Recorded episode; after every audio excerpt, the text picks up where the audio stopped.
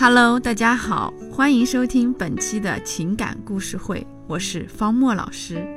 呃，今天要给大家分享的故事呢，它的题目叫做《看我如何手撕高段位小三》。其实呢，我是一名小三分离师啊，我专业的处理过很多婚外情的案例。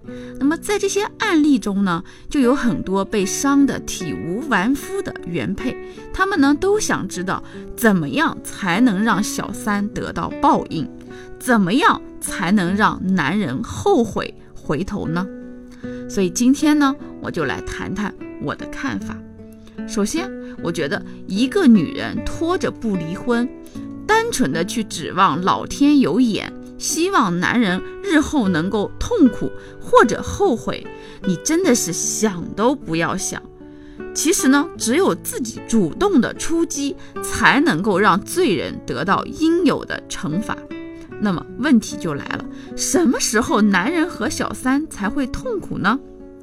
那就是呢，当他们真的在一起以后，发现原来也没有想象的那么好，甚至于很糟糕的时候，他们才会失落痛苦。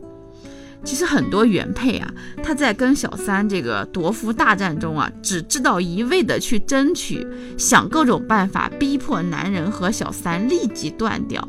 其实这个不一定是正确的策略。你看呀，男人和小三他爱得如胶似漆的时候，你去强行的拆散他们，其实只会增强男人的逆反心理，让他觉得呢小三好像更珍贵了。充满阻碍的爱情呢，会让男人和小三抱得更紧。其实你这么做呢，相当于变相的成全了他们。其实很多时候，我们说婚外的这种所谓的真爱，只是男人自以为的真爱，让他自己亲身体会一下真爱的消亡，才是最有力的教训，也是你去挽回他的根本之道。那么具体怎么做呢？问题就来了啊，就是呢，原配你要懂得用智慧、用手段，先去离间男人和小三的感情，让他们两个人之间出现矛盾，互相怀疑、吵架、攻击啊。比如说，我给大家讲一个故事啊，我曾经呢用了三个月的时间，帮助一个原配成功的分离了男人和小三的感情啊。男人最后是痛哭流涕的回来跪求原谅，呃，这个女人呢，我暂且把她叫做小峰啊。小峰其实跟我倾诉感情困惑的时候，说实话我挺惊讶的，因为朋友圈里呢，她不仅这个年轻漂亮，而且她跟老公一起创业，掌握着公司的财政大权。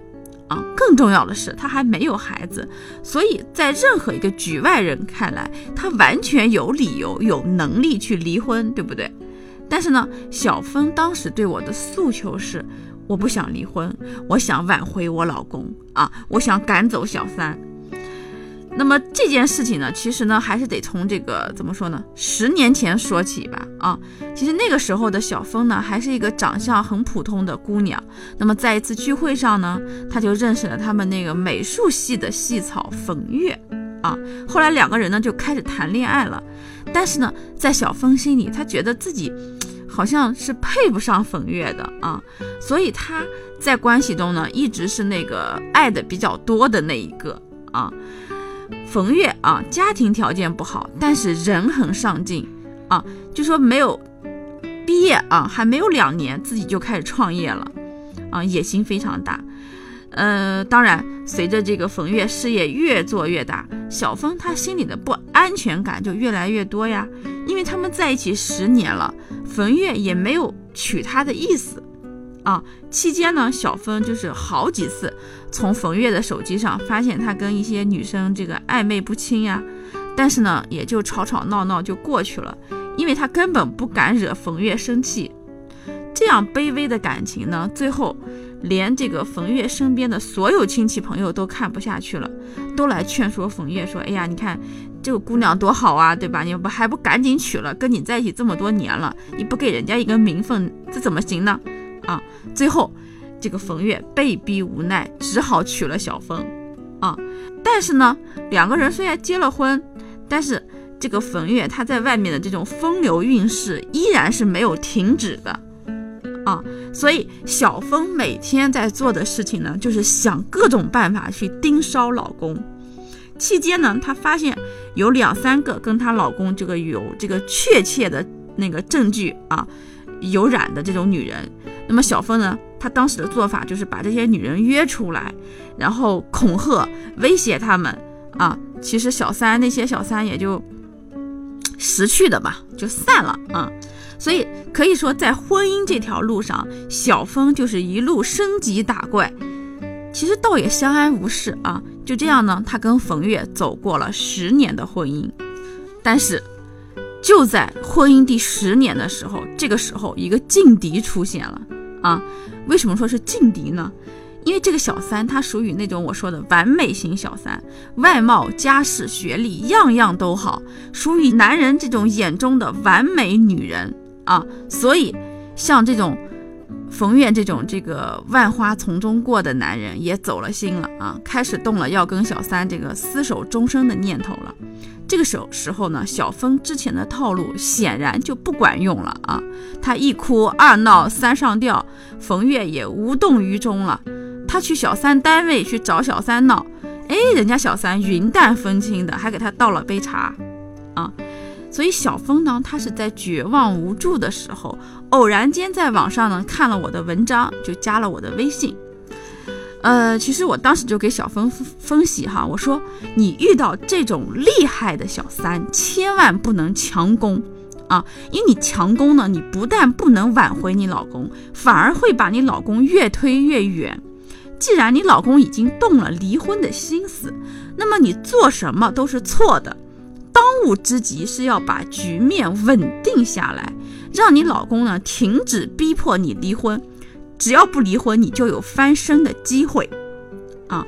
所以呢，小峰呢就听了我的建议，停止了一切疯狂的报复行为。呃，最后呢也只能忍痛看着老公搬出去和小三同居了。其实啊，在这里我给大家说一下哈，婚姻是一门讲究取舍的艺术。啊，有些时候啊，你适当的舍舍什么意思？放弃一些东西啊，其实你才是能够更好的去获取一些东西啊。我前面也说过，对吧？你如果说你你在跟小三这个夺夫的战争中，你只知道一味的去争取的话，反而你争取不到啊。只有你懂得适当的时候舍弃一点东西啊，后面你也许就有机会得到了啊。你看，这个电视剧，大家那个马伊琍演的《我的前半生》，大家应该都看过哈。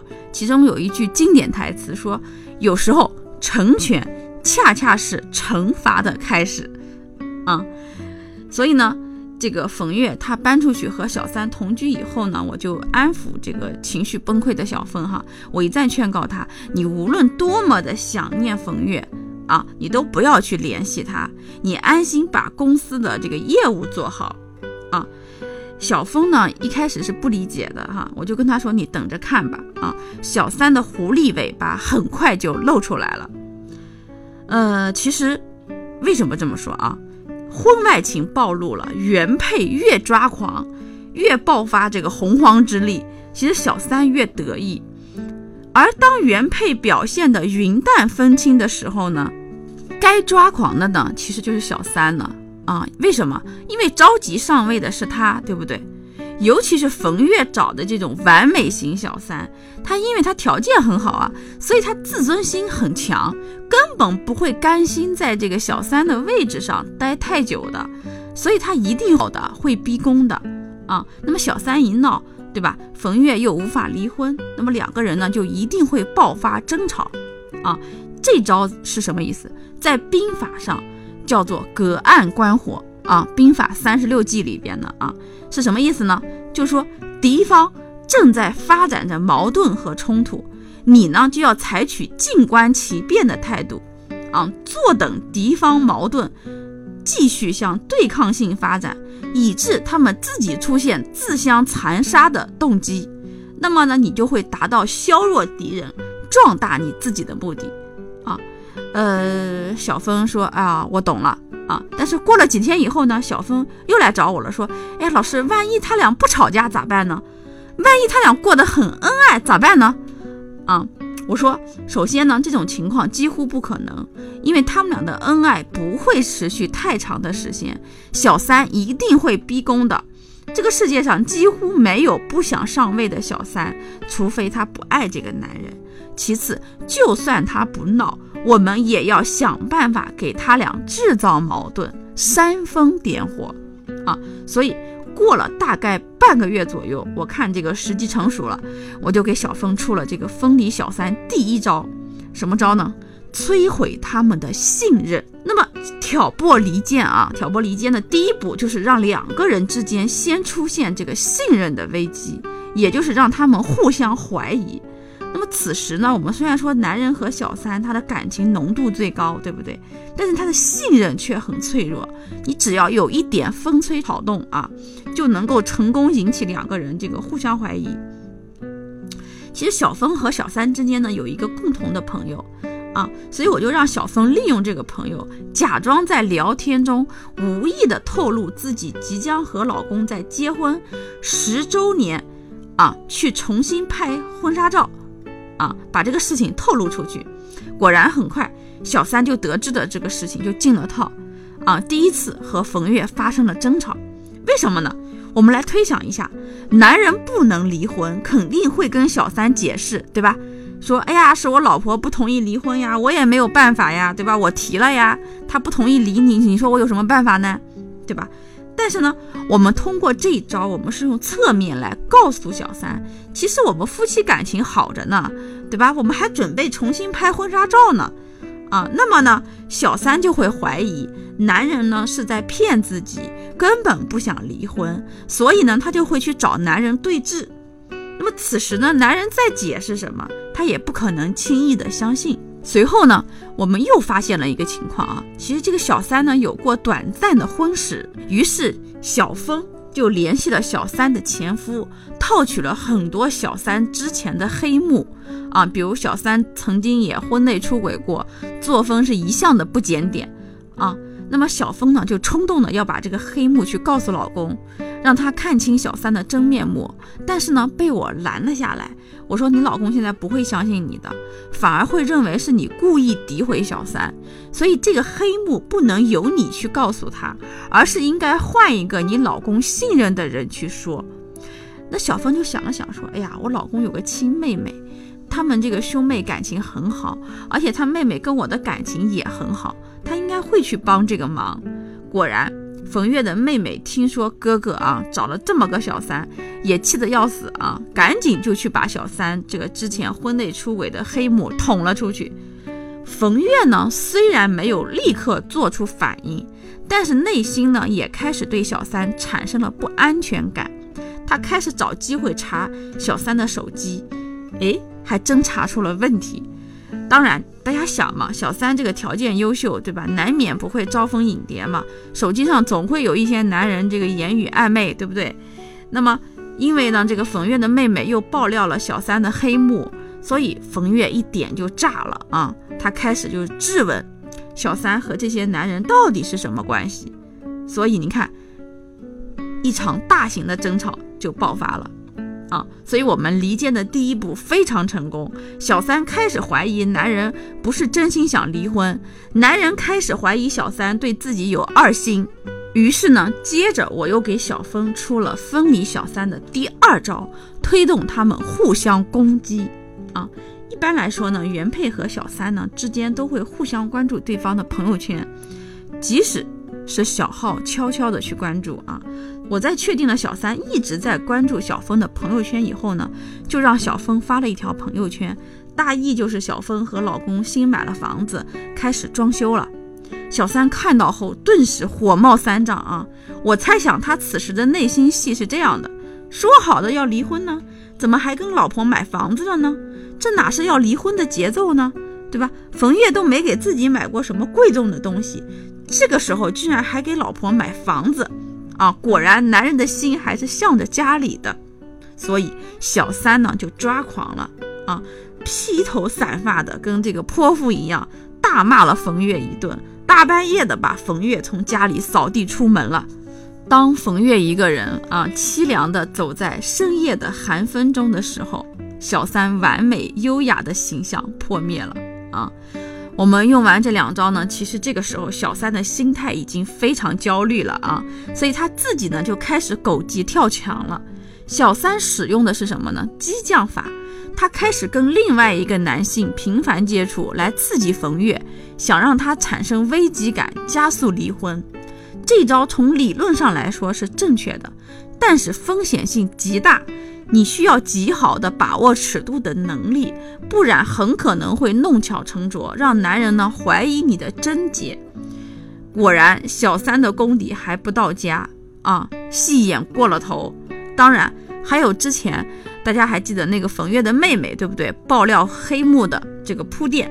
那么冯月呢出了一趟差，发现哎有个情敌之后，所以他极度的怀疑。这个小三已经跟情敌发生了关系，已经给自己戴了绿帽，这对他而言简直就是奇耻大辱啊！他生平第一次对一个女人付出这么深的感情，甚至为了她要跟自己恩重如山的妻子离婚，结果呢，小三却给他戴了绿帽，可想而知，这个对冯月来说是一个多么大的打击啊！这个冯月仰天长啸，肠子都悔青了啊！所以还没等我们再次出手，这段轰轰烈烈的真爱就破灭死亡了。不仅如此，你把这个不洁的帽子扣在了小三的头上，使得冯月的内心恨死了小三，根本不可能再有死灰复燃的机会。后面呢，尽管这个小三多次要挽回，甚至半夜去砸。冯月家的门啊，冯月都再也没有看他一眼。这就是我说的分离小三第三招，也是终极大招，就是让男人和小三互相怨恨。只有这样，才能斩草除根，断了一切死灰复燃的可能。所以，我们前后一共用了三个多月的时间，冯月呢就灰头土脸的回到了小芬的身边啊。好了，今天的故事到这里就讲完了。如果你遇到了跟故事中相同的困惑啊，想要来跟我倾诉的话，可以加我的微信，我的微信号是 b h q g y k 啊。再说一遍，我的微信号是 b h q g y k，加我的微信倾诉你的情感困惑。我是方木老师，今天的节目就到这里结束喽。